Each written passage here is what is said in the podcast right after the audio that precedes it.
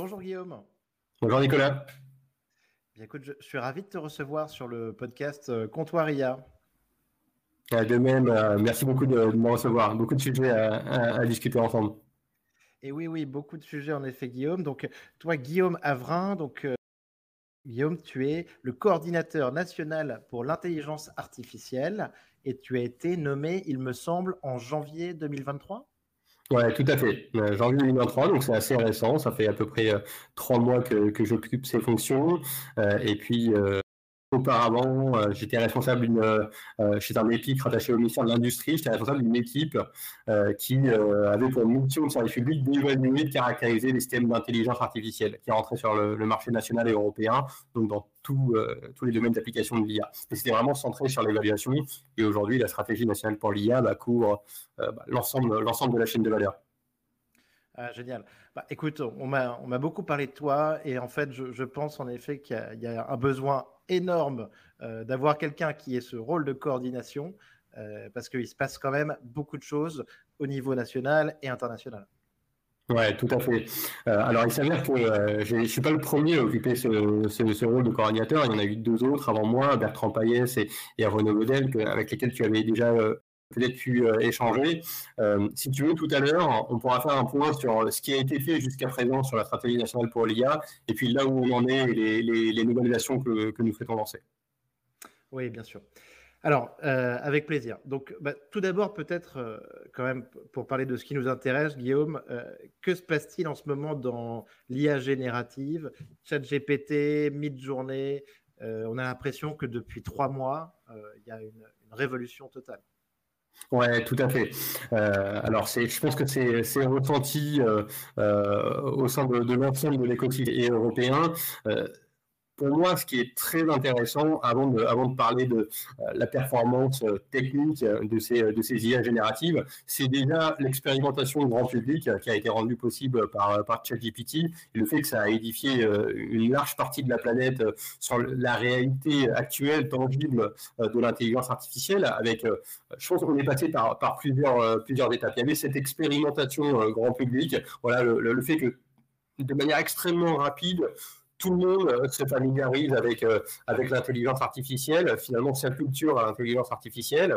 Euh, et puis, assez, en fait, assez rapidement, on est passé à d'autres étapes. une étape où on allait plutôt aller de, on était émerveillé. Ensuite, on passe à l'étape de, mais finalement, est-ce que ça marche si bien? Alors du coup, tout le monde y allait de son commentaire sur ah bah quand on pose ce type de questions, on a ce type de réponse, ça marche moyennement, etc et d'ailleurs, c'est extrêmement intéressant, euh, assez tôt finalement des réflexions sur bah, comment on pourrait aller plus loin euh, et euh, comment on pourrait modifier ces, modèles, ces larges language models, ces, ces IA génératives dans de du TAD et, de l'image pour, passer à un niveau de, performance supérieur. Et puis l'étape d'après, ça a été de se dire, bah, finalement, est-ce que est-ce que c'est pas dangereux de déployer ces technologies d'IA alors qu'elles sont pas n'ont pas tout à fait le, le niveau de performance qui l'on pourrait attendre, euh, des questionnements sur euh, euh, des, des mésusages, des usages négatifs de, ces IA génératives ou de ces gigamodèles,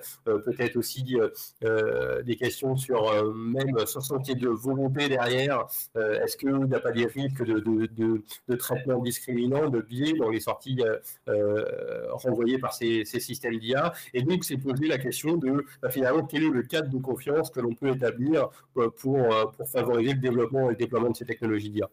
En effet, après, je pense que c'est bien de se poser ces questions, c'est bien de sortir du, laboratoire, entre guillemets.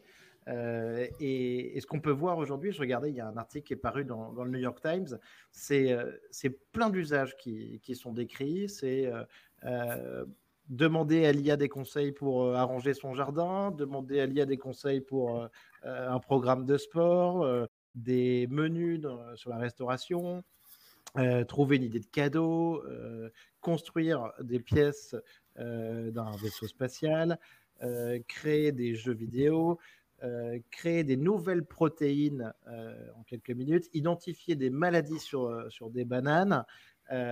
donc, tout un tas d'utilisations différentes. mais moi, ce que je vois quand, quand je vois ça, en fait, Guillaume, je me demande, est-ce qu'au final, donc, cette IA dont on parle, c'est pas un peu une porte d'entrée vers euh, tout un tas de choses.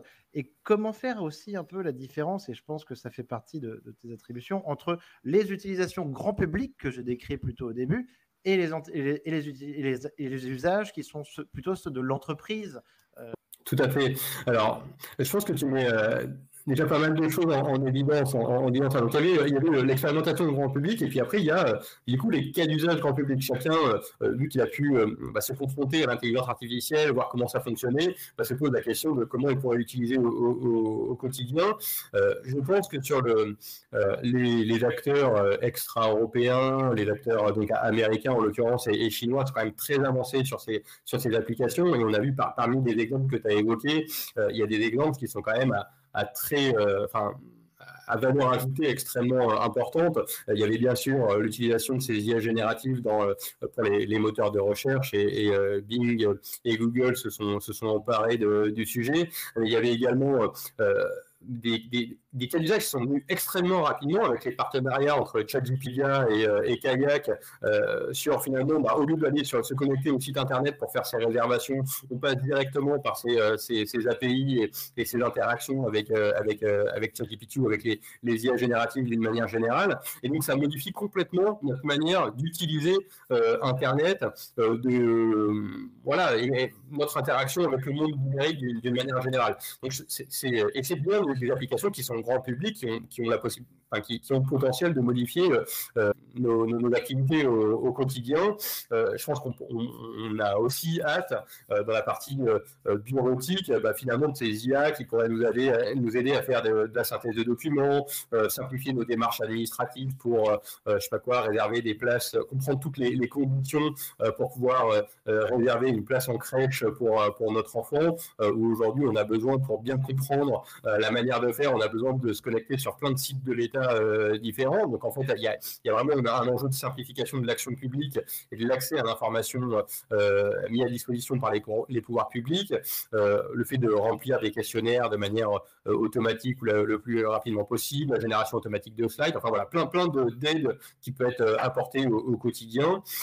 et, et, puis, il y a les cas d'usage plutôt B2B également, donc sur la génération automatique de, médicaments, sur les, les, découvertes de nouveaux matériaux. On a également des, projets euh, qui ont émergé sur la génération automatique, la, la, conception automatique de, cartes électroniques, euh, sur la génération automatique de code, euh, donc des cas d'usage B2B, et sur on peut se dire que l'Europe et la France euh, ont euh, une opportunité de, positionnement parce qu'on a un tissu économique industriel extrêmement dense avec beaucoup de production de données qui peuvent être utilisées pour l'entraînement de ces euh, IA, qu'elles soient dites discriminatives, donc de reconnaissance de patterns ou, génératives. Et donc finalement une opportunité de marché extrêmement importante pour la commercialisation de technologies d'IA sur le territoire national issus de, nos filières nationales et européennes, mais également parce que ça répond à des enjeux de, de compétitivité de notre tissu industriel, de euh, rééquilibrage de notre balance commerciale, de réduction de, nos coûts de, production dans un contexte de compétition internationale. Euh, donc, euh, bien sûr, on est, on est ravis de finalement que le paysage des solutions d'intelligence artificielle bah, se complète avec ces IA génératives, là où euh, jusqu'à présent c'était davantage peut-être euh, les systèmes experts et euh, les, algorithmes d'apprentissage automatique type reconnaissance de, de patterns qui étaient, qui déployés dans, l'industrie. Donc voilà, on complète finalement le, le, panel de solutions disponibles pour aller gagner en compétitivité, pour améliorer notre, notre capacité de production, le positionnement de nos entreprises, etc. Donc de belles perspectives associées à l'IA générative. Super. Alors là, Guillaume, tu me, tu me fais la transition parfaite parce que je voulais revenir quand même sur euh, un tweet qui m'a fait très plaisir le, 12 avril du président de la République, Emmanuel Macron, euh, qui a dit donc euh, sur le tweet En Européens, continuons à investir et à coopérer dans les technologies de rupture. Nous pouvons être à la pointe avec des entreprises prometteuses, français et néerlandais. Nous traçons cette voie. Et, et derrière, donc, euh, l'Europe est compétitive, même une intelligence artificielle l'affirme. Donc, en fait, euh, Emmanuel Macron donc, a, posé la question à ChatGPT, euh, qui a répondu à la question comment se place l'Europe dans les technologies de rupture? Le mot compétitive. Donc on est mhm. juste pile là-dessus. Et j'ai trouvé que c'était, en tout cas de, la part du, président de la République, quelque chose de, de, très innovant, d'utiliser donc ChatGPT et de, le mettre donc sur Twitter. je pense que toi, tu as dû apprécier ce, ce tweet aussi? Ouais, tout à fait. Euh, bon, je pense que c'est, euh, de, toute façon, je, je, le dis au quotidien, donc je me rends bien compte que, euh, que, l'ensemble de, de, l'État et les différents services de l'État se sont bien emparés de, euh, du sujet de l'IA d'une manière générale, sans, sans euh, nécessairement faire de focus sur, sur l'IA génératif. Donc, on est bien conscient des, des enjeux, à la fois des enjeux de apport, comme on le disait, sur euh, bah, l'amélioration de euh, le, progrès économique et du bien-être euh, social. donc le progrès économique parce que, comme on l'a dit, amélioration de la compétitivité de nos entreprises, bien-être social parce que potentiel de, de, de, réduction des, des, tâches pénibles, des tâches rébarbatives et et, bien sûr aussi euh, euh, bah, automatisation euh, de, tâches qui seraient soumises à la concurrence internationale. D'ailleurs, sur l'IA générative, bah, finalement, c'était peut-être des tâches qui n'étaient pas les tâches les plus visées par les, automatisations en robotique, en IA de reconnaissance de, patterns qui sont automatisées par l'IA générative. C'est plutôt, ça correspond plus à, de l'aide pour les métiers de, production de, de contenu. Donc, il y, a, un véritable pouvoir transformateur associé à, ces IA et, euh, la France et l'Europe euh, compétitives. Je pense que euh, c'est un c'est un mot qui peut être interprété de, différentes manières. Euh, d'une part, euh, on a euh, des, atouts à faire valoir, la capacité à produire des bases de données de qualité à noter pour entraîner ces, modèles. Bon, même si on, sait que la partie production, de, filière production de données a, été largement modifiée avec avec ces GA génératives, des, laboratoires de référence et des entreprises qui sont positionnés sur l'ensemble de ces de ces technologies d'intelligence artificielle. C'est ça aussi, je pense, qui est intéressant, c'est qu'il n'y a pas de trou euh, dans, le, euh, dans la, chaîne de valeur de l'IA ou euh, le panel de, de technologies d'IA sur le, territoire national et européen, on a des acteurs déjà posés sur, sur l'IA générative, donc as déjà, que tu as déjà peut-être reçu ou que tu seras amené à, recevoir, des acteurs comme, comme Lighton, vraiment sur le, la, production d'algorithmes, de, enfin, de, de systèmes génératifs, avec qui présentent des spécificités qui peuvent, par exemple, qui vont fonctionner, euh, qui vont, qui vont viser le fonctionnement en, local plutôt que euh, dans le cloud pour la protection des données industrielles, euh, pour être au plus proche des, lignes de production ou des, des, acteurs industriels qui ont vocation à utiliser ces, ces technologies. on avait également des, acteurs bien positionnés sur l'IA hybride. et donc, je pense que c'est particulièrement intéressant de parler d'IA hybride parce que on a ce sujet de l'IA générative, euh, savoir si euh, effectivement est-ce qu'on est en rattrapage par rapport euh, aux, acteurs américains et chinois? Je pense qu'effectivement on peut se dire que en tout cas les, systèmes qui ont la meilleure performance aujourd'hui sont produits par en extra européen, mais avec une capacité d'accélérer sur ces sujets sur le territoire national pour atteindre l'état de l'art. Mais en même temps, il faut qu'on se pose la question du ce que j'appellerais le post-IA générative, c'est-à-dire bah, comment on fait pour passer justement à la prochaine, euh, à la prochaine innovation de rupture, euh, à, au couplage entre euh, l'IA générative et des modèles physiques peut-être, entre l'IA générative et des algorithmes d'apprentissage, enfin des, des, couches d'apprentissage actif pour améliorer, pour faire du lifelong learning sur ces technologies d'IA, des couplages entre l'IA générative et des systèmes mécatroniques. Et je pense que justement pour saisir ces nouvelles opportunités euh, post-IAG, euh, et ben, le tissu euh, européen d'acteurs et national d'acteurs sont assez bien positionnés.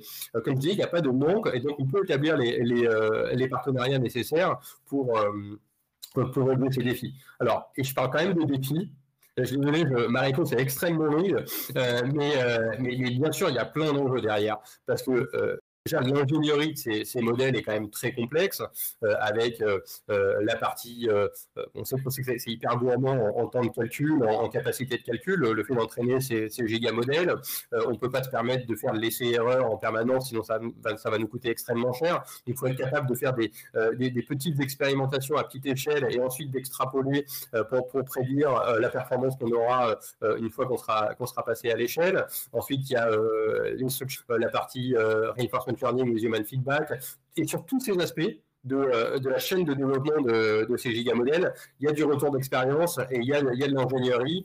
Euh, donc, c'est quand même un, sujet euh, complexe, mais donc, voilà, tout, tout n'est pas résolu et, et il, y a, il, y a, un bon retour d'expérience chez nos, nos, concurrents extra-européens. mais, mais voilà, avec des défis à relever, mais, mais des ressources sur le territoire national qui nous permettront d'y arriver. Écoute, je trouve, je trouve ta réponse euh, très intéressante euh, parce que tu parles de, euh, du post-IAG, du post-IA génératif. Et en effet, en fait, je, on, voit, on voit en ce moment un petit peu cette, ce mouvement arriver. ça commence un petit peu du côté de, de Sam Altman avec OpenAI qui qui annonce donc euh, que sur GPT-5, en tout cas, ça va pas être tout de suite, euh, que c'est peut-être pas le, le, modèle de développement euh, ultime, et que donc il va falloir arriver à un moment sur euh, une hybridation. Ça, ça, correspond un petit peu aussi à, ce dont parle Elon Musk. Donc, mhm. je suis très heureux de voir que ta vision là-dessus est, est, hyper moderne et, et, en avance. Parce qu'en fait, grosso modo, bah, l'IA générative, ça a été, euh, c'est, euh, à mon sens, une, une, explosion, plein de cas qui sont euh, complètement bluffants et, et, ouverts à tout le monde, accessibles à tout le monde. mais c'est quelque chose, en effet, qui, on va peut-être passer dans une, sur une nouvelle vague où on va se dire que ça suffit pas et que maintenant il faut aller plus loin. Et là, tu dis qu'on est bien positionné. Oui, tout à fait. Et de toute façon, notre enjeu, euh, et c'est dans, ce cadre-là qu'on s'inscrit dans la stratégie nationale pour l'IA, euh, ça va être de réconcilier euh, l'IA générative avec les trois axes qui avaient été identifiés comme prioritaires dans le cadre du volet soutien à l'offre deep tech de la stratégie nationale pour l'IA, qui sont l'IA embarquée, l'IA de confiance et l'IA frugale. Aujourd'hui. Alors, bien sûr, j'en profite justement. Est-ce que tu peux nous présenter un petit peu la stratégie nationale. Bien sûr. Euh, donc, euh, donc sur l'IA. Ouais, super. Euh, effectivement, on peut commencer par là.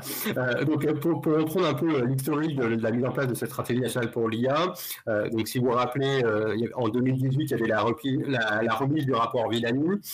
son nom, je le permets de le, de le rappeler au passage, c'était donner un sens à l'intelligence artificielle. C'était hyper intéressant dans l'actualité dans laquelle on vit sur, sur l'IA générative, parce que c'est-à-dire que dès le départ, ab initio et par construction, il y avait dans la stratégie nationale en IA l'idée d'établir un cadre de confiance, un, cadre, maîtrisé pour le développement et le, déploiement de ces technologies d'intelligence artificielle. Donc, euh, donc euh, enfin, on pourra revenir sur la lettre Future of Life, mais je pense que c'est extrêmement important de rappeler que euh, on avait une stratégie d'accès de, développement sur ces, ces, ces, IA génératives ou ces IA discriminatives sur tous les sujets de l'intelligence artificielle, mais dans un cadre, dans un cadre maîtrisé, dans un cadre de confiance. Donc ça, c'était début, c'était 2018 le lancement. Euh, ça nous a, le son objectif, c'était de, de, cette première phase, c'était de, de structurer euh, l'écosystème de recherche et développement sur le territoire euh, national euh, et de, d'attirer et de maintenir les talents également. donc les livrables les plus visibles de cette première phase de la stratégie nationale pour l'IA qui s'est terminée mi-2022. C'était euh, mise en place des instituts, euh, des quatre instituts 3IA, euh, donc d'écosystèmes de, recherche pour concentrer les, efforts, pour maximiser l'impact des investissements publics en R&D, pour minimiser les, redondances. on a également mis en place des communs numériques pour favoriser le développement d'IA sur, sur, le territoire national, donc notamment, je pense au supercalculateur Jean et également le, le financement de, de chaires de recherche, plus de 150 chaires de recherche financés au sein des 3 IA et en dehors des, des, instituts 3 IA, et puis plus de 300 euh, programmes doctoraux. Donc, un ensemble de dispositifs euh, pour structurer l'écosystème, pour finalement se mettre en ordre de bataille et être capable de passer à l'action. Et, euh, ça, ça nous amène au début de la, phase 2 de la stratégie nationale pour l'IA, donc annoncer en novembre 2021, réellement lancé mi-2022, et dont j'assure la coordination depuis janvier 2023. L'objectif de cette phase 2 officielle, c'est diffuser l'IA dans l'économie c'est vraiment l'objectif elle doit, euh, cette, stratégie, elle doit s'évaluer par rapport à cet objectif de, diffusion et de ce, que ça amène en termes de, euh, de, progrès économique et, euh, et du bien-être du bien-être social. Ça va être vraiment les, indicateurs qui vont nous permettre de, vérifier que bah, l'investissement public a bien été réalisé et que nous avons atteint nos, objectifs. On a, on a identifié jusqu'à présent trois leviers pour atteindre cet objectif de diffusion. le premier levier, c'est la formation. Pour, rappeler, on, a, un budget euh, total pour cette, euh, cette deuxième phase de 1,5 milliard d'euros, euh, ce qui est à peu près le même que le budget qui était disponible pour la première phase. Et donc sur, ces 1,5 milliard d'euros, on a 700 millions d'euros dédiés à la formation. donc formation à la fois des experts, des spécialistes de l'intelligence artificielle pour le développement de ces systèmes intelligents, mais également ce qu'on appelle les IA plus X, tous les, acteurs qui vont disposer d'une double compétence dans leur métier, euh, dans leur verticalité métier euh, d'origine et, euh, et intelligence artificielle. Donc, typiquement, ça peut être des médecins ou des pharmaciens qui vont se former à l'IA, des avocats, des, chargés de maintenance, l'ensemble des acteurs qui, dans leur métier au quotidien, vont pouvoir être amenés à interagir avec l'IA pour faciliter la réalisation de tâches, améliorer leur productivité, etc. ça se fait en formation initiale et en formation continue. Euh, ça peut sont également éligibles euh, les, formations en ligne, aussi bien que les formations euh, en présentiel. Donc c'est finalement toutes les, toutes les formes, tous les types de, formations qui sont éligibles dans le cadre de ce, de ce volet formation, avec vraiment un objectif de, massification d'ici 2030 pour répondre, aux, besoins et aux enjeux de, de l'intelligence artificielle. c'est le premier levier, formation, 700 millions d'euros. Ensuite, on a un deuxième levier qui est le soutien à l'offre deep tech. Euh, donc, c'est vraiment euh, l'idée, c'est d'aller accompagner nos acteurs émergents de l'innovation pour proposer des solutions d'intelligence artificielle à l'état de l'art et euh, bah, justement les diffuser, les commercialiser pour répondre aux besoins nationaux en IA, aux besoins européens et également pour exporter à l'international ces solutions d'intelligence artificielle. Donc, il y a trois axes qui ont été identifiés comme prioritaires pour ce, ce soutien à l'offre deep tech l'IA embarqué, l'IA frugal et l'IA de confiance. L'IA embarqué, pourquoi? Parce que, euh, on en parlait un petit peu tout à l'heure, euh, on a euh, la chance sur le territoire européen d'avoir un tissu industriel dense qui produit beaucoup de données et donc l'opportunité d'utiliser ces données produites pour entraîner nos algorithmes d'intelligence artificielle et automatiser ces tâches industrielles pour gagner en compétitivité. Euh, c'est un secteur, c'est un marché de l'IA qui est assez peu occupé aujourd'hui par les acteurs américains et chinois qui sont plutôt jusqu'à présent positionnés sur, euh, sur le B2C. Euh, donc une opportunité marché à saisir, ça correspond d'ailleurs également à nos, industries traditionnelles sur lesquelles on est performant, comme les transports, l'aéronautique, etc. Donc un besoin de développement d'IA embarqué. Et sur les dispositifs qui sont éligibles à ce titre, on a à la fois la partie hardware pour, pour, pour déployer, développer les, euh, des, hardware innovants qui, qui embarquent, qui font tourner ces systèmes d'IA, mais également l'optimisation de, de, déploiement logiciel sur ces, sur ces hardware. Sur l'IA de confiance, Là aussi, c'est d'actualité avec euh, la Lettre Future of Life, avec euh, tous ces débats autour de, du cadre de confiance pour, pour l'IA générative. On a un besoin de, euh, de, garantir euh, les le fonctionnement de ces, euh, systèmes intelligents pour qu'ils soient, pour qu'ils deviennent acceptables, qu'ils soient effectivement un succès commercial, qu'ils se déploient dans notre dans notre société, dans notre économie.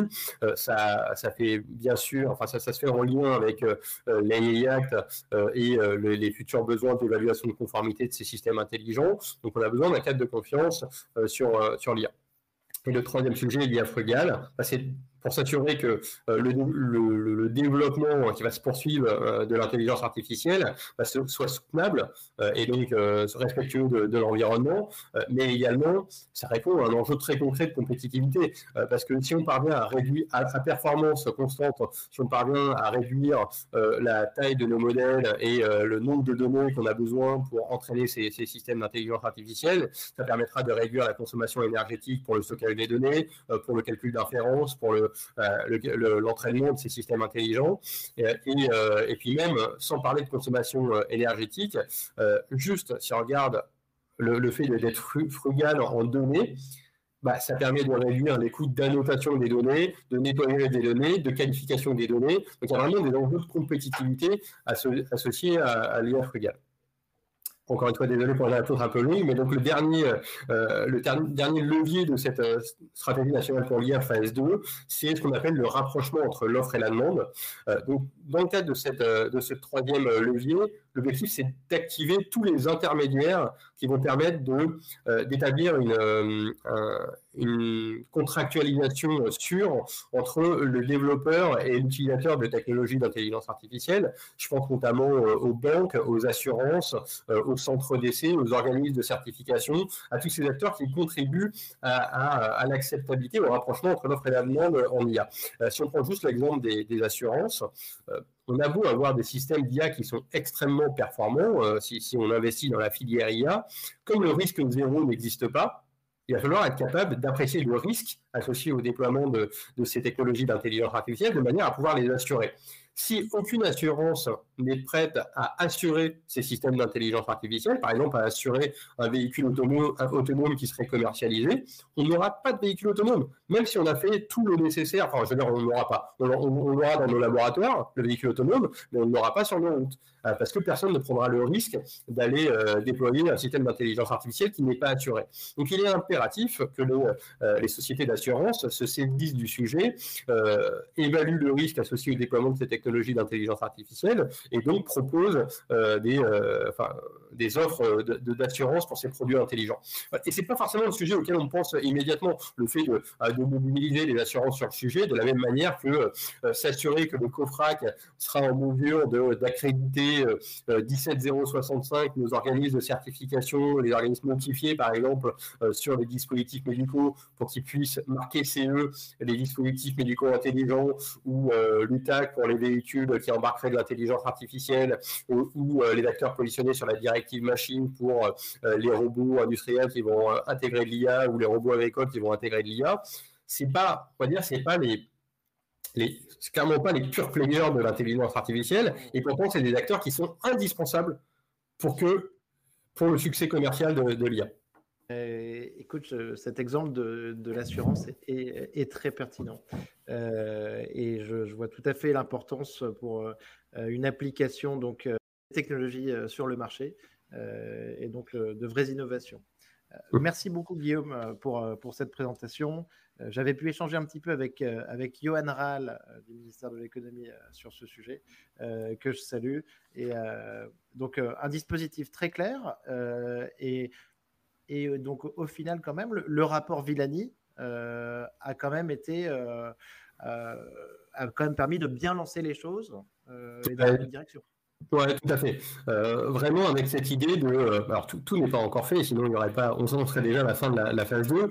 Euh, mais ce qu'on peut dire, c'est que voilà, la phase 1, ça nous a mis en ordre de bataille. c'est déjà pas mal. C'est-à-dire que ça nous a permis de rester dans la course on n'a pas perdu de, place dans les classements internationaux sur l'intelligence artificielle, alors que tout le monde a lancé sa stratégie sur l'IA avec des, investissements qui étaient extrêmement importants. On n'est pas les seuls à avoir euh, lancé une stratégie sur, l'intelligence artificielle et à avoir mis, euh, euh, en l'occurrence, 1,5 milliard d'euros. On a même des acteurs internationaux qui mettent beaucoup plus d'argent. on est, on est prêt finalement à cette, cette nouvelle étape de diffusion de l'IA dans l'économie. Et je pense que euh, des forces que l'on a sur le, territoire national euh, sur l'intelligence artificielle, c'est d'une part le, haut niveau de, formation. Euh, je pense notamment aux formations en mathématiques qui vont permettre de, bah, développer des, systèmes d'intelligence artificielle à l'échelle large, mais aussi des formations en sciences humaines et sociales qui sont emparées du sujet et qui contribuent à développer ce cadre de confiance et alimenter des réflexions sur les, exigences dites de haut niveau et qui se traduisent par des éléments extrêmement concrets, mesurables et quantifiables en termes de performance, de robustesse, de résilience des, des, systèmes intelligents. Donc une, une formation euh, extrêmement intéressante pour, euh, pour accélérer sur, sur l'intelligence artificielle. Euh, la capacité aussi de mettre, de mettre à disposition de l'écosystème des communs numériques, ce qui n'est pas le cas dans tous les, pays du monde. Et notamment, on a eu un excellent retour sur la mise en place du supercalculateur Jean Z et du réseau d'ingénieurs qui aident finalement tous les, tous les les consortiums, les acteurs qui viennent agencer pour entraîner euh, leur modèle, que ce soit des, laboratoires de recherche ou des, euh, startups ou même des grandes entreprises. Hein, c'est ouvert à tout le monde et gratuitement. Euh, la seule condition qui est faite pour cette utilisation gratuite du supercalculateur Jean c'est qu'il y ait au moins par exemple les résultats euh, euh, de, l'entraînement du modèle qui soient publiés. Donc on n'est pas obligé de tout partager, mais il y a, on demande un minimum de, partage d'informations en contrepartie euh, du fait d'avoir eu un accès gratuit à l'entraînement des modèles. Et donc c'est à l'ère où on a besoin d'une puissance de calcul extrêmement importante pour entraîner ces IA génératives, c'est extrêmement intéressant d'avoir accès à ce, à ce supercalculateur.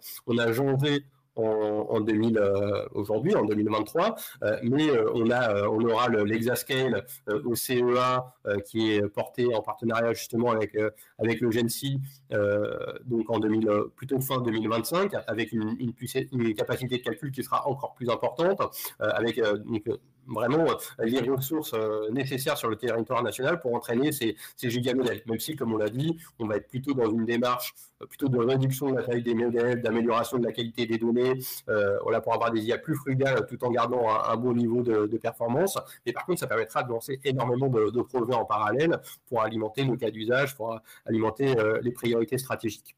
Euh, donc, voilà, cette, cette capacité, avec des tissus de laboratoires académiques, dense euh, et positionné sur l'ensemble des euh, approches d'intelligence artificielle et des niveaux, on va dire, d'abstraction sur l'IA euh, de, des mathématiques pures jusqu'à jusqu'à l'utilisation et l'intégration de ces technologies d'intelligence artificielle. Les, acteurs économiques industriels qui se, qui se, qui se renforcent également, enfin, je pense, pour donner qu'un seul exemple, le manifeste IA qui réunit plus de 16 groupes industriels avec cet objectif de partager euh, les savoir-faire euh, et un certain nombre de projets sur, sur l'intelligence artificielle et d'organiser également euh, des événements qui permettent d'entraîner l'ensemble de leur, de leur, de leur filière. Un, voilà, un ensemble d'atouts qui, qui nous permet de, de à l'avenir d'envisager un, un, futur positif sur le, déploiement de solutions d'intelligence artificielle dans notre, notre tissu économique. Ah bah, écoute, Bonne nouvelle, c'est ce qu'on espère, vu, l'importance que, ça prend. Alors, euh, petite, euh, petite question, histoire de, faire une pause, justement. Euh, la question traditionnelle, Guillaume, est-ce que ChatGPT, selon toi, a passé le test de Turing? Moi, je pense que sur un certain nombre de tâches, en tout cas, il a une performance qui est humaine ou euh, même euh, supérieure à l'être humain. je pense que c'est ça qui, enfin, c'est quand même la performance qui a impressionné au départ lors des, interactions avec avec ChatGPT, notamment les performances de système de dialogue. Donc, c'est-à-dire, on est, on est bien dans le, dans le, dans le test de Turing. et, ensuite, on, a, enfin, il y a eu, il y a eu pas mal de tentatives de faire passer ces IA génératives sur des, des, des examens qui étaient à destination du, d'êtres humains, euh, notamment le, le, bar exam, le, barreau pour, euh, pour les avocats, euh, également le test PISA par l'OCDE. Ça, c'est deux exemples parmi beaucoup qui ont été testés, et avec une réussite de la part de l'IA générative qui a passé le, seuil d'acceptabilité. Donc moi, je pense que oui, il s'avère que, que, que, sur un certain nombre de tâches, ça a été le cas. Et ce qui est surprenant d'ailleurs, c'est qu'on a l'impression que c'est même plus le sujet finalement, on ne parle pas tant que ça du test de Turing euh, sur, sur l'IA générative, euh, alors qu'on en parlait énormément euh, auparavant aujourd'hui, on est vraiment sur des, des, euh, des, enjeux. Enfin, c'est ça qui est extrêmement intéressant avec cette expérimentation grand public, c'est qu'on a réalisé le niveau de performance de l'IA, et maintenant on en est déjà à se dire, euh, ok, il y a des limites, euh, pas de monnaie physique, le raisonnement bancal, etc. donc voilà, comment on fait pour, pour améliorer ces, modèles et passer à, l'étape suivante? C'est une, réponse assez courte qui vaut cabot, mais, mais moi j'ai l'impression que oui, on l'a passé sur certaines tâches, pas sur tout, euh, et que euh, à la limite, euh, c'est même plus tellement le sujet, quoi. C'est ça qui est très marrant et très intéressant, c'est que on n'en parle plus en fait. C'est ça. Euh, tout à fait. Et, c'est peut-être c'est peut-être la, meilleure confirmation sur le fait de l'avoir passé, euh, c'est qu'il est disparu. Autre question, Guillaume, c'est sur le, ressenti un petit peu, l'espoir que peuvent avoir les, les, populations par rapport à ce que l'intelligence artificielle peut nous offrir sur notre futur, notre qualité de vie. Il y a une mhm. étude qui est sortie euh, euh, il, y a, quelques temps. Alors, tu m'excuseras, je n'ai pas la source là, euh, mais on avait un classement sur lequel, en fait, on avait, grosso modo, l'Arabie Saoudite, la Chine qui étaient au top du classement. Et sur la France, on était quand même très, très bas. Mmh. Euh, donc, euh, une étude qui disait euh, quelles sont les attentes de la population sur, sur ce sujet IA. est-ce que ça va nous apporter vraiment des bonnes choses ou au contraire, est-ce que c'est dangereux? Est-ce que tu vois ce, ce, sentiment aussi un petit peu C'est quelque chose qui est un petit peu dans, dans votre plan et dans, dans, ta fonction aussi de coordination, de travailler là-dessus? Oui, tout à fait. Par la formation dont tu parlais. Mmh. Alors, tout à fait. après, L'objectif, ça va pas être. Enfin, je veux dire, il peut y avoir des craintes qui sont euh, qui sont légitimes. Je dirais certainement même elles sont toutes légitimes. Euh, donc, surtout le, travail, plutôt que d'essayer de convaincre que l'IA euh, non c'est bien, c'est parfait, il faut absolument le déployer. Je dirais que l'objectif, ça va être de lever toutes ces toutes ces craintes.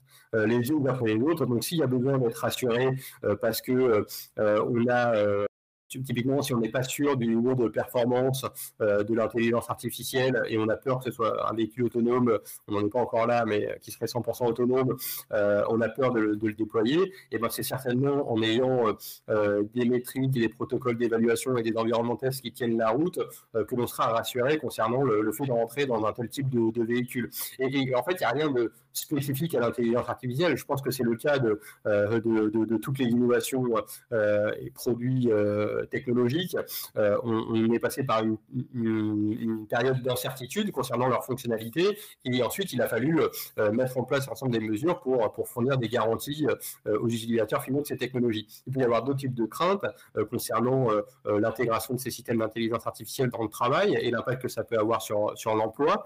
en fait, il faut bien sûr, il y a une équation économique associée à l'intelligence artificielle, il y a également une équation sociale, et il faut absolument intervenir sur les deux tableaux, euh, accompagné euh, par la formation, accompagné euh, via des dispositifs sur, associés à la valeur produite par ces systèmes d'intelligence artificielle, de manière à s'assurer que le déploiement de, ces, de ces IA dans notre économie, dans nos sociétés, est soutenable de tous les points de vue. On a parlé de soutenabilité d'un point de vue environnemental, mais également d'un point de vue économique et social.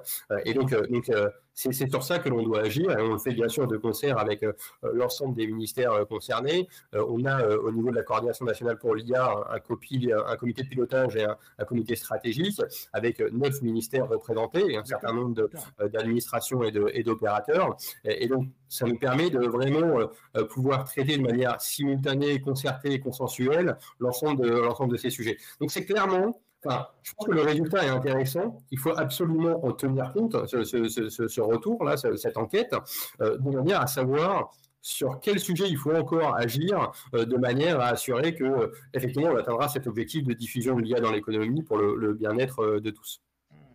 Ah oui, d'accord. Euh, d'accord. Donc, en fait, lever les craintes. Et ce que tu dis, c'est qu'il y a ce comité de pilotage, donc typiquement avec des participants côté ministère de l'Emploi, ministère de l'Écologie, euh, et qui, donc peuvent s'emparer des sujets. Ouais. Justement, donc, sur, sur, sur l'emploi, euh, il y a aussi une étude de, Goldman Sachs qui parlait de, c'était un, un, peu un gros chiffre, avec 300 millions d'emplois menacés dans le monde. et de l'autre côté, une progression potentielle du PIB de 7% euh, en annuel. Mhm. Euh, est-ce que toi, tu as des, chiffres ou des hypothèses là-dessus, ou peut-être qu'elles sont réalisées aussi par euh, d'autres ministères?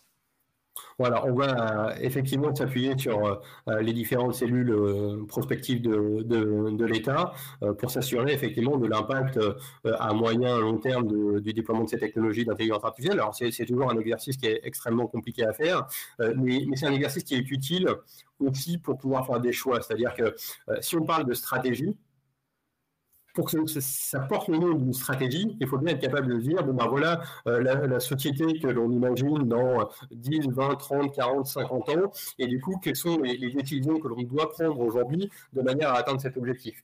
Euh, on pourrait très bien dire, bah, en fait, euh, ça marche jamais de, enfin, on n'est jamais totalement correct quand on fait ces prédictions à long terme, mais la réponse à ça, c'est de toute façon, on a besoin de le faire. Parce qu'une alternative, si on ne fait pas ces tentatives de, de, prédiction à moyen long terme, on n'est pas capable de faire des choix. Et du coup, ça revient à dire, euh, bah, finalement, on n'investit pas dans des infrastructures de calcul euh, pour pouvoir développer des IA génératives, etc. Donc, c'est euh, donc c'est pas souhaitable.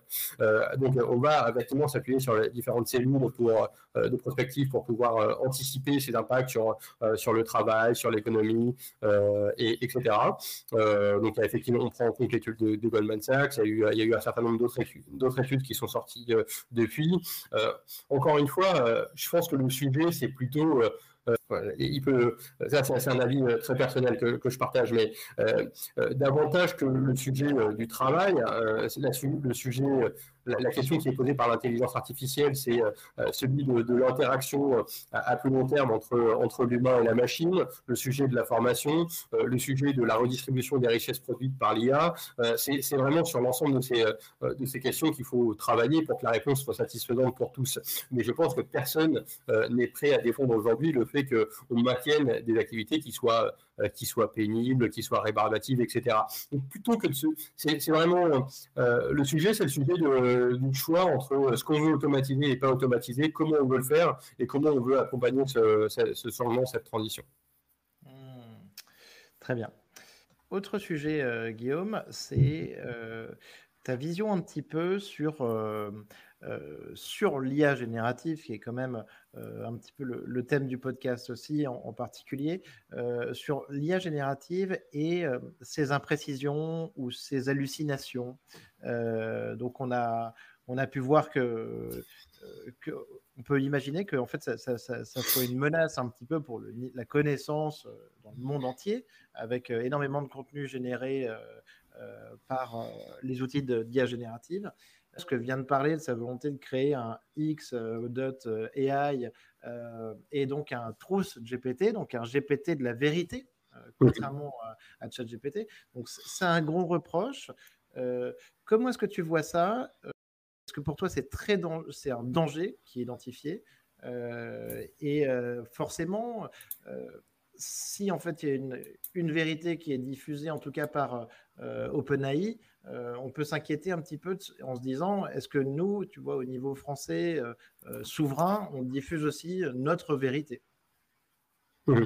je pense qu'il y, a deux parties dans ta question. D'une part, il y avait eu la, distinction qui avait été faite par Anthropique sur le fait de parler d'IA qui était honeste, et, et, en l'occurrence, sur l'IA générative aujourd'hui, euh, je pense qu'on, et, Yann Lequin euh, le reconnaissait, on est sur des IA qui, sont, qui peuvent apporter aujourd'hui une aide dans un certain nombre de, tâches, donc qui sont utiles au, quotidien. Euh, malgré tout, on n'a pas la certitude qu'elles soient, qu'elles soient non exemple de biais et on n'a pas la certitude non plus, euh, enfin en, l'occurrence même on est sûr qu'elles ne sont pas honnêtes dans le sens où euh, elles, peuvent avoir tendance à euh, inventer, inventer des, choses. C'est exactement ce que, tu disais. Donc je trouve que cette distinction est intéressante. On voit à peu près où on en est aujourd'hui. c'est déjà bien d'avoir des IA qui, peuvent nous aider au quotidien, qui nous permettent d'accélérer, d'améliorer notre productivité. Maintenant, c'est pas la fin de l'histoire et il faut aller le plus rapidement possible vers effectivement ces, IA qui nous donnent finalement, en, en on a, on, a confiance, euh, en lesquels on a confiance. Et, euh, et euh, ce qui est intéressant, enfin une question qu'on se pose au niveau de la stratégie nationale pour l'IA aujourd'hui, c'est finalement quelles sont les spécificités liées à l'intelligence artificielle générative et à ces gigamodèles euh, euh, d'IA générale euh, par rapport aux évaluations qui avaient cours jusqu'à présent en termes de, de, métriques à utiliser, de protocoles d'évaluation, de constitution de bases de données de tests, etc. Donc on n'a pas nécessairement toutes les réponses à ces questions. je pense que c'est une réflexion qui doit se faire avec l'ensemble des experts du domaine, qui, doit, qui a vocation aussi à alimenter les normes harmonisées qui seront utilisées dans le cadre de, des évaluations de conformité de, de l'AI Act. mais ce n'est pas la première fois qu'on est sur des évaluations qui, pour lesquelles les sorties du système d'intelligence artificielle arriver donc dans une dimension euh, importante. Je, m'explique, par exemple, euh, sur la traduction automatique, on avait déjà euh, plusieurs réponses possibles pour une traduction, pour, une phase à, traduire données, et donc on a dû développer des métriques qui nous permettaient d'évaluer la qualité de la, traduction avec des métriques type météo, surtout Blue en l'occurrence, et avec des, enfin, tout le monde reconnaît à la fois l'imperfection de ces métriques et donc la difficulté qu'il y a à évaluer de manière fiable les algorithmes de traduction automatique. Et pourtant, ces métriques nous ont permis d'améliorer substantiellement les performances de ces traducteurs automatiques. Et on le voit aujourd'hui quand on, utilise les, traducteurs automatiques accessibles euh, en ligne, on a vraiment atteint un niveau de performance qui est euh, extrêmement intéressant. Donc, euh, je pense déjà un premier, un premier élément de réponse, c'est qu'il faut rapidement converger vers l'identification de ces, spécificités liées à l'IA générative par rapport aux, IA de reconnaissance de pattern, aux IA discriminatives. Est-ce qu'il y a réellement des, des nouveautés ou alors c'est il y a de, traduction automatique, lesquelles sont-elles, comment on formalise les métriques et les protocoles d'évaluation, euh, euh, et, d'autre part, il y a peut-être un certain nombre de mesures à prendre côté euh, contrôle de la génération de, de deepfake, de, de, nouveaux contenus, à essayer de limiter le, nudging négatif qui pourrait être opéré par ces systèmes d'intelligence artificielle. Il s'avère, quand on voit les sous présidence française de l'Union européenne, il y a eu l'ajout d'un certain nombre euh, d'articles, d'exigences spécifiques liées à, l'IA d'usage général.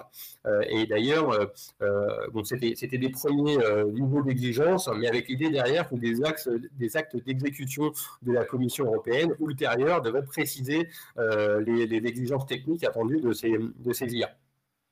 Bon, bah, on, avait notamment comme exigence intéressante le fait de dire que euh, lorsque une de transparence par rapport à l'utilisateur final de cette euh, technologie d'IA générative ou d'usage général, euh, qu'il soit, qu'il dispose de suffisamment d'informations pour savoir et comprendre qu'il est en train d'interagir avec une intelligence artificielle. Et pour l'instant, c'est une exigence qui est présente dans la version actuelle euh, du texte.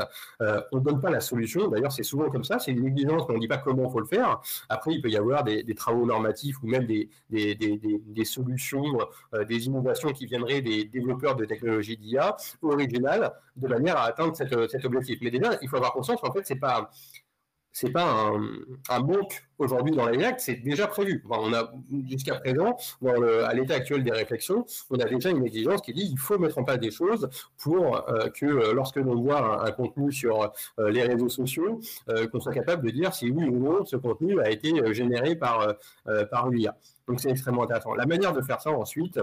euh, honnêtement, je n'ai pas la réponse à donner aujourd'hui. Euh, je sais que par ailleurs, il y a des gens qui travaillent, alors c'est autre chose, puisque c'est justement pas perceptible par l'humain, mais il y a apparemment des signatures euh, que l'on peut mettre, imperceptibles par l'humain, que l'on peut mettre dans, dans, le texte généré de manière automatique ou dans les images générées de manière automatique, de manière à savoir a posteriori si, cette, euh, si cette, ce, contenu était original ou au contraire généré par, par une IA. Donc, voilà, on, voit que c'est quand même un, secteur euh, assez euh, dynamique sur lequel on est en train de progresser et, en fait sur lequel il faut progresser en, au même rythme que le développement de ces, euh, ces IA génératives ou post-IAG. D'accord. Donc, donc en fait, ce que tu dis, c'est que là-dessus, en tout cas, il y a, y a, beaucoup de choses qui sont déjà lancées sur le European AI Act, en fait, qui doit entrer en vigueur en 2025. Et donc, ce qui veut dire aussi, bah, donc, euh, donc peut-être l'identification des sources, euh, la possibilité de euh, reconnaître du, contenu avec des copyrights. Ça, c'est ça, mmh c'est des, aspects sur lesquels en fait il va y avoir des obligations qui vont être mises en place et qui pourra forcément nous conduire à peut-être un peu plus de, de vérité.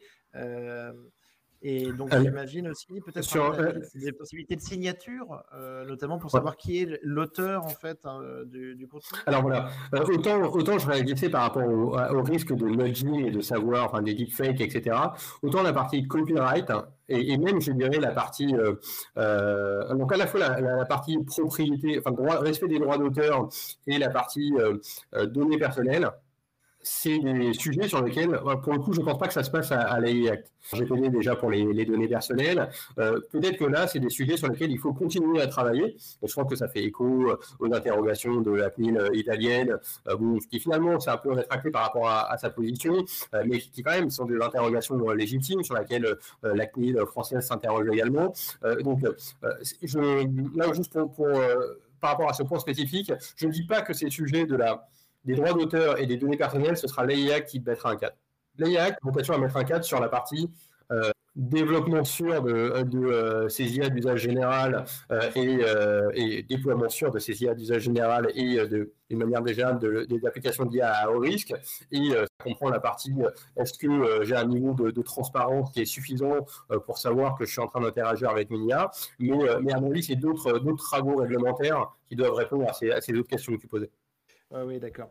Euh, non, parce qu'on peut imaginer. Euh, donc, alors peut-être juste pour continuer. Donc, de l'autre côté, par contre, donc sur euh, sur l'Italie, donc qui a qui a banni donc ChatGPT fin mars, hein, donc sous conditions, pour des conditions qui sont un petit peu celles des protections de la protection des données personnelles.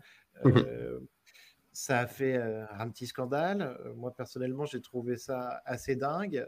on a vu dans dans les médias que ça a résulté en tout cas à une recherche euh, extraordinaire, record du nombre de, en, de VPN en fait pour pouvoir contourner ça en Italie. Mhm. Qu'est-ce que tu as pensé toi de, cette mesure? Bah, en tout cas, euh, tu as vu qu'ils sont revenus en arrière. Donc aujourd'hui, il est ChatGPT est plus banni d'Italie.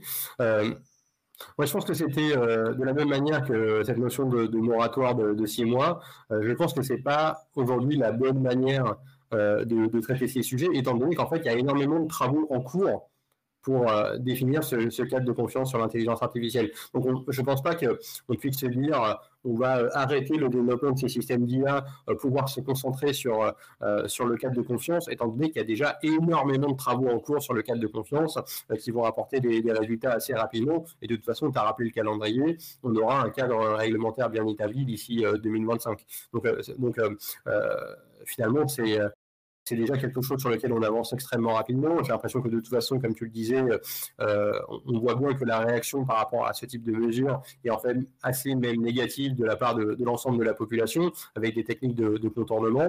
Euh, donc, aujourd'hui, euh, il faut, enfin, il y, a un truc qui est certain, c'est qu'il faut respecter la loi, il faut respecter la réglementation.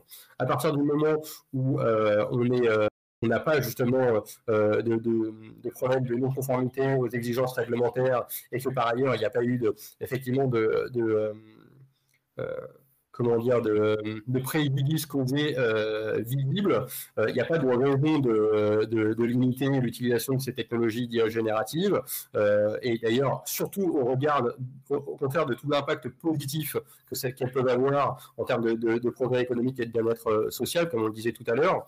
Donc, euh, donc voilà. Je pense qu'aujourd'hui, en fait, on est sur la, en tout cas au niveau européen, je ne parle pas pour le reste du monde, mais en tout cas au niveau européen, on est dans cette bonne dynamique de travailler de concert sur la partie développement de l'outil de confiance et la partie développement de ces IA génératives. Donc moi, je dis, bah, continuons, et au contraire, accélérons euh, sur, les, sur les deux volets. Très bien. Guillaume aussi, il y, a un sujet qui revient, euh, un sujet sur lequel en fait on ne sait pas vraiment ce qui se passe, mais c'est le, sur le, la potentielle fuite de données euh, qui arrive dans les entreprises. Euh, on imagine qu'il y a plein de salariés qui ne sont pas forcément éduqués aujourd'hui sur le sujet, pas suffisamment formés, et qui mmh peuvent, bah, par exemple, copier le, plan stratégique de leur entreprise dans le chat GPT en demandant des réponses. Qu'est-ce que tu penses de ça? Est-ce que tu penses que il faut agir, faire de l'éducation pour. Euh, et est-ce que tu penses que c'est un danger? Mhm. euh, Je pense que c'est euh, oui aux deux parties de la question. il faut il faut former. Former parce que on ne pourra pas tout faire avec l'intelligence. Enfin, toutes les utilisations de l'intelligence artificielle ne sont pas correctes de la même manière que les médicaments. il y a bien des, des contre-indications, des non-indications. On ne peut pas faire n'importe quoi quand on prend des médicaments. Et à partir du moment où on les utilise bien, ça apporte beaucoup de, bénéfices. Donc, euh, je pense que c'est la même chose sur, sur l'IA, un besoin de, formation, de sensibilisation, de réglementation.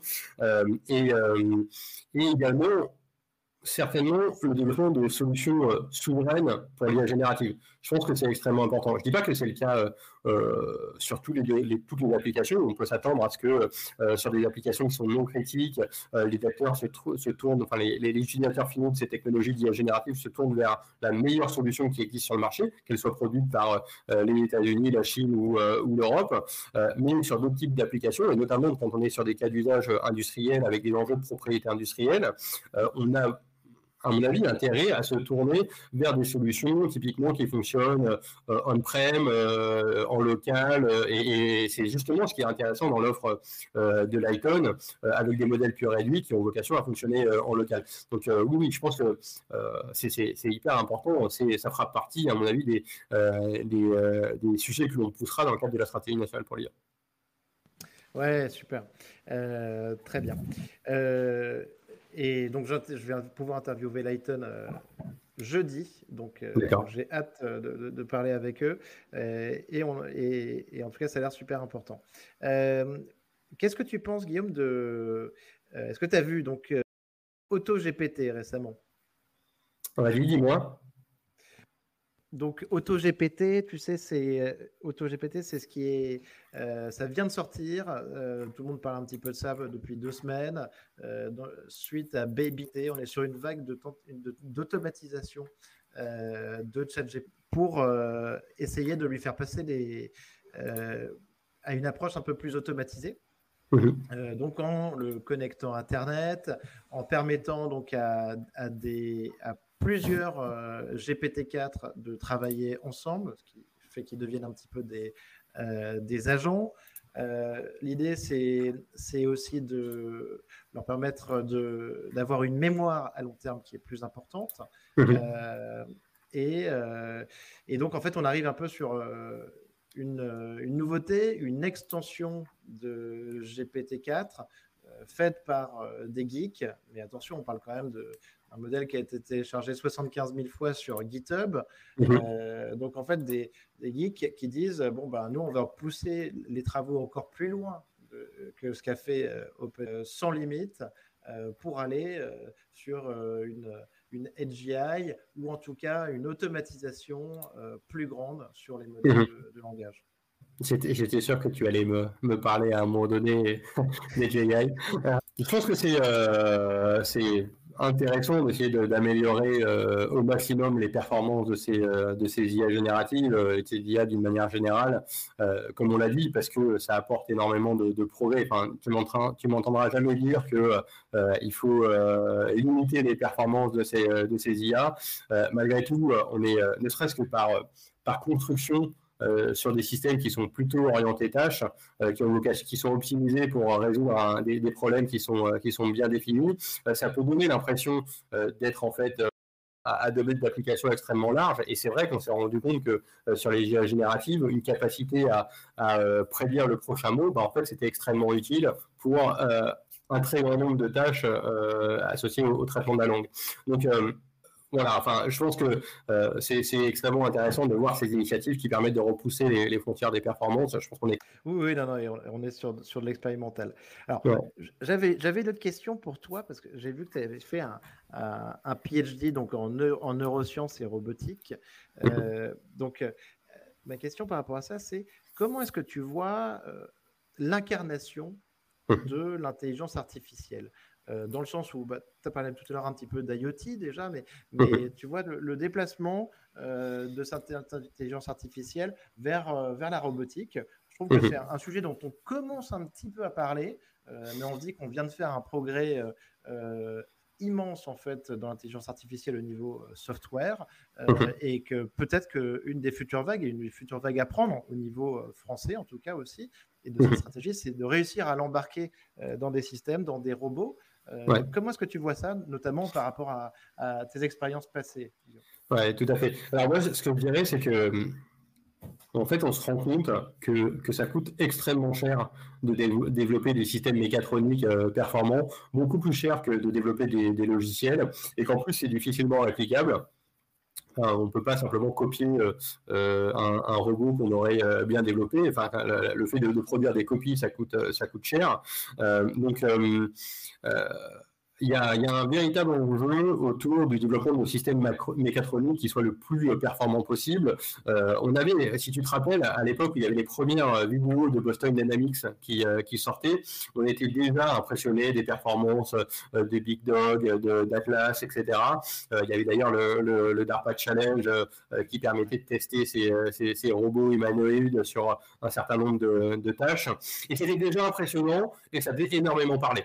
Euh, ça faisait réagir la communauté. Alors peut-être pas autant que l'expérimentation, enfin c'était pas de l'expérimentation grand public, c'est plutôt de la communication. ça, Ou les, les aussi un peu. Voilà, ouais, tout à fait.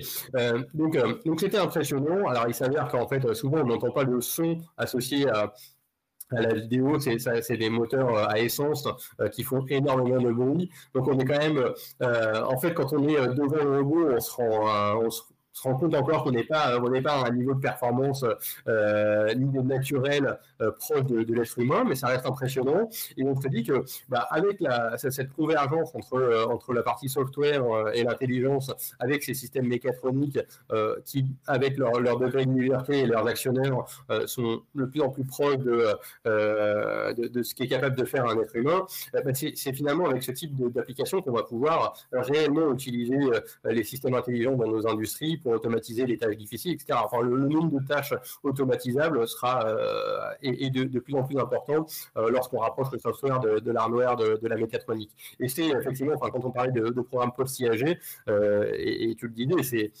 c'est un de nos objectifs, être capable de, coupler ces, récents progrès de l'IA générative avec des, des systèmes mécatroniques performants.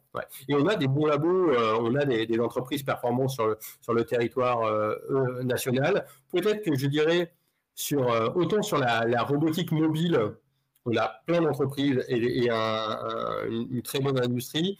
Euh, sur la partie robotique industrielle de production, on est peut-être un peu moins bien placé que certains acteurs, euh, même européens, si on pense à l'Allemagne, à la Suisse, même à la Suède et je dirais même à l'Italie.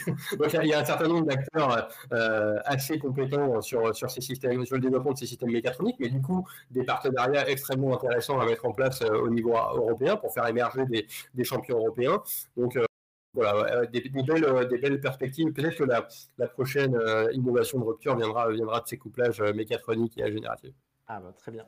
Et eh bah, écoute, c'était justement la, la question que j'allais te poser des possibilités, des grandes possibilités, grandes découvertes que tu, peux imaginer euh, à court terme. Euh, tu me dirais quoi? Grâce aux technologies de l'intelligence artificielle. Simple comme question. Euh, il, y en a, plein, j'imagine que tu as une liste qui est très très longue.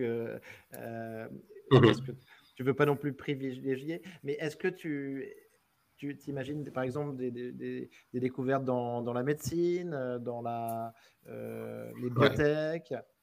Oui, tout à fait. Je pense que, euh, bah, si on parle de domaine d'application, euh, je pense que les, le domaine d'application de la santé et, euh, et, de la production industrielle, c'est vraiment des, des, des, domaines d'application prioritaires. Je dirais la santé parce que ça répond à des, à des un besoin de chacun d'entre nous. Euh, je veux dire, on, est, on, veut tous être moins malades, en meilleure santé, en meilleure forme. Euh, donc, il y a une urgence, un devoir et une mission de service public associée à, faire, progresser le, domaine de la santé avec euh, toutes les, les, technologies possibles. Et sur la partie production industrielle, c'est pour protéger notre, notre notre modèle économique, notre modèle social, euh, on, sait que euh, on a une, balance commerciale qui est, est déséquilibrée, euh, que on a, enfin, si on veut pouvoir continuer à s'acheter des J'allais citer des marques extra-européennes, je vais éviter, mais on va dire continuer à s'acheter des smartphones qui viennent des États-Unis ou d'Asie on a besoin en contrepartie d'être capable d'exporter des choses pour avoir un modèle qui est de, société qui est pérenne. Et donc, on a besoin d'avoir une, industrie qui est, euh, qui est fonctionnelle, qui est performante. Euh, donc, euh, donc, on a aussi un devoir de déploiement dans ces, dans ces secteurs-là. Et en fait, les, les, domaines d'application de l'intelligence artificielle dépassent ça, je veux dire, dans notre vie quotidienne, avec toutes, les, toutes les applications de, pour la ville connectée, on, s'écarte un peu de notre vie quotidienne, mais ça des conséquences immédiates sur notre vie quotidienne. C'est par exemple l'IA dans le domaine de l'agriculture, à la fois pour les, robots agricoles de désherbage, automatique qui, grâce à l'IA, vont pouvoir réduire l'utilisation de, produits phytosanitaires pardon, et donc améliorer la, qualité des, euh, produits euh, consommés euh, et également améliorer le, quotidien de, nos agriculteurs. Je pense que là aussi, il y, a, des applications qui sont extrêmement intéressantes. Donc, des, secteurs vraiment assez varié et euh, riche pour les applications potentielles de, l'IA. Après, moi, parmi les sujets qui vont m'intéresser, enfin, vraiment notre réflexion du moment, c'est, elle est autour de, du post-IAG. Et tu vois, euh, un exemple, peut-être que ça peut être celui sur lequel on peut conclure la réponse à cette question. on parle assez peu, je trouve, du couplage entre ces IA génératives et, et l'active.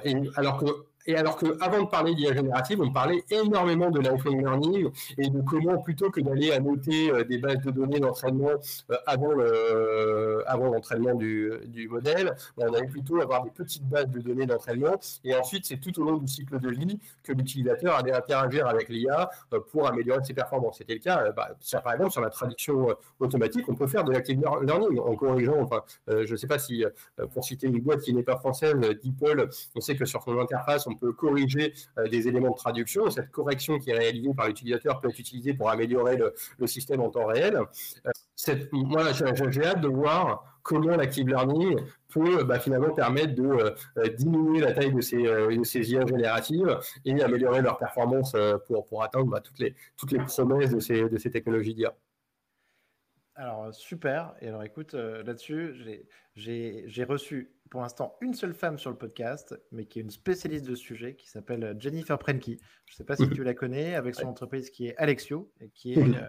m'a parlé beaucoup d'active learning et même peut-être plus tard de online learning et, euh, et de toute cette, euh, cette frugalité. J'ai trouvé que c'était passionnant parce que très en avance, en effet, sur l'utilisation des modèles et de la data. Eh bien, parfait. Euh, bon, alors, dernière question, euh, dernière question Guillaume. Euh, est-ce que tu as un livre ou un film de science-fiction à nous conseiller? Oula Ou alors une étude, prospective, si tu préfères. Mais... pas simple comme, euh, comme, euh, comme question. À vous conseiller, je sais pas, euh, parce que à mon avis, je vais, vous dire quelque chose de pas du tout littéraire, pas du tout cinéma d'arrêt d'essai. pour vous, pour être original, en vous donnant du mainstream, tout le monde a vu le film, mais, mais, mais moi typiquement, j'ai trouvé, tu vas être surpris par ma réponse parce que c'est, c'est pas très recherché, mais, mais j'étais impressionné par, et j'ai beaucoup aimé le film Matrix 1, notamment par sa capacité à finalement euh, anticiper énormément de sujets que, euh, que l'on retrouve aujourd'hui. On parlait déjà euh, euh, d'intelligence artificielle et de cybersécurité avec l'agence Smith. on parlait de la même question presque philosophique, métaphysique sur le choix entre la recherche de la vérité ou le confort avec la, pilule bleue, la pilule rouge, qui faisait d'ailleurs pas mal penser à, l'allégorie de la caverne de, de Platon. on a même des technos qui sont traités dans le film sont vraiment des technos de R&D euh, qui sont pas encore réellement. Enfin, je pense à Neuralink et, tout ce qui concerne les, les implants euh, cérébraux. Euh, peut-être qu'on on, se retrouvera dans, quelques années pour faire des, podcasts sur le sujet. Euh, bon, bah, voilà. En fait, il y avait énormément de, et bien sûr, j'ai pas cité, mais le plus important, enfin, c'est le cœur du film, le métaverse avec la matrice. Donc voilà plein, plein de questions sur euh, l'avenir de ces technologies euh, numériques et l'impact que ça peut avoir sur euh, notre choix au quotidien, sur notre vie au quotidien. Donc, bon, désolé, c'est pas une référence extrêmement littéraire, mais au moins, je te partage un truc que j'aime ah, bien. Merci beaucoup, Guillaume. Mais tu sais quoi, en fait, euh, je, partage. C'est vraiment moi aussi un, de mes films préférés, si ce n'est pas mon film préféré. Et il y a une personne avant toi qui a fait la même réponse sur, sur le podcast, qui est Stanislas plus de Dust euh, et ancien de OpenAI. Tu vois, donc euh, on est, vous êtes deux, on est trois, et c'est quand, même, quand même un film extraordinaire et qui est très bon. Voilà. génial. Donc, merci, beaucoup. merci beaucoup, Guillaume. Merci, merci d'avoir pris le temps de nous expliquer un petit peu cette stratégie nationale sur l'intelligence artificielle. moi, je, trouve ça génial en fait qu'il y ait toutes ces initiatives et, et, tout le monde euh, m'en dit le plus grand bien. Il y a un besoin qui est énorme. Donc euh, bravo parce que j'imagine que tu ne dois pas t'ennuyer en ce moment. Merci beaucoup pour. Euh, Super. Merci beaucoup Guillaume. À bientôt. À bientôt. Au revoir. Ciao ciao.